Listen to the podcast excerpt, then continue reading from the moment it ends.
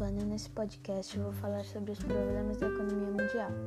De tempos em, te em tempos passaremos por crises e isso é inevitável. O que pode variar são as razões que levam às crises, os, os setores da economia que serão mais afetados e a intensidade delas, é claro. Em geral, grandes crises afetam de alguma forma todos os países do sistema capitalista, pois as economias são dependentes entre si. O desemprego é uma das mais graves consequências para a economia durante uma crise. Durante uma crise econômica, há declínio da atividade econômica. A demanda por consumo diminui, o que leva à diminuição de, da taxa de lucro das empresas. Como as empresas passam a lucrar menos, muitas delas acabam demitindo funcionários. Isso leva ao aumento de taxas de desemprego. Com mais pessoas desempregadas, a renda diminui, o que leva a um menor consumo das famílias, ou seja, menor demanda. Como podemos ver, esse ciclo tende a se reproduzir e se intensificar. Para frear o ciclo, é necessário adotar políticas econômicas de estímulo à economia e o sucesso ou não dessas medidas vai determinar a intensidade e duração dessas crises. A intensidade de uma crise econômica para outra varia. Você provavelmente já ouviu falar sobre a crise de 1929, não é mesmo? Se não, eu vou contar um pouco sobre ela. Até 1928, o estímulo ao consumo alavancou a indústria e o comércio dos Estados Unidos. Sua política liberal, liberal permitia a livre produção e comercialização de bens de consumo, gerando uma expectativa de crescimento ilimitado para a economia. Contudo, a recuperação da econômica da Europa, o endividamento do mercado interno e a redução das vendas causaram uma queda drástica dos preços. No dia 24 de outubro de 1929, a queda das ações de bolsas de valores, principalmente a de Nova York, desencadeou uma crise mundial, gerando desemprego em massa.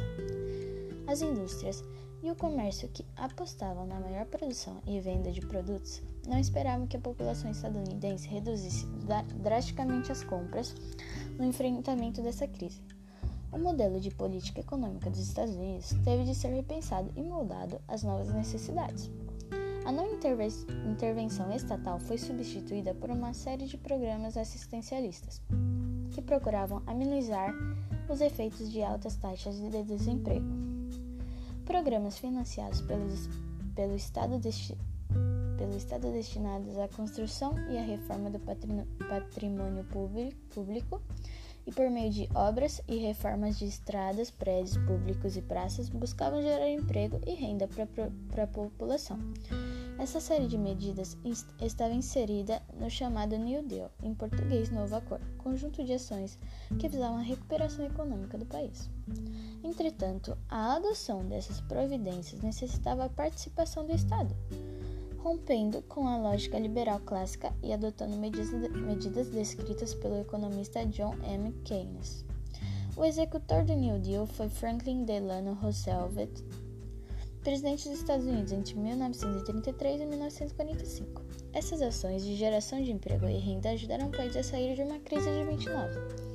A crise de 29 não se restringiu ao território estadunidense. Após o crash, em português quebra, da Bolsa de Valores de Nova York, uma reação em cadeia afetou a economia mundial, provocando falência de bancos, corte de investimentos, demissões em massa, perda de produções agropecuárias e indústria industrial e enfraquecimento do comércio. No Brasil, a crise afetou no principal produto da época, o café, cujo preço caiu a ponto de inviabilizar a produção. Somente países então socialistas como a União Soviética escaparam das consequências dessa crise, pois mantinham as fronteiras fechadas para o comércio com a economia capitalista. Esta é a crise mais famosa do sistema capitalista e ela foi tão grave que é considerada uma depressão. Há duas classificações de crise conforme sua força e duração: recessão e depressão. Veja agora a diferença entre elas. Recessão: as recessões são crises relativamente curtas.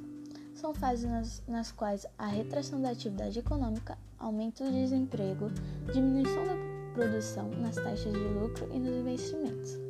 Considera, considerada-se considera-se em recessão, uma economia que apresenta queda do PIB por dois trimestres consecutivos. Depressão são crises duradouras, um estado de agravamento da recessão, com forte redução da atividade econômica, falência, altas taxas de desemprego e grandes quedas de produção e investimentos.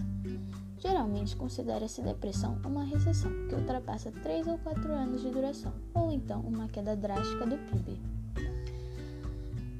E a crise econômica mundial mais recente é a do coronavírus, que está afetando todo mundo lá fora. E por hoje foi isso. Espero que vocês tenham gostado.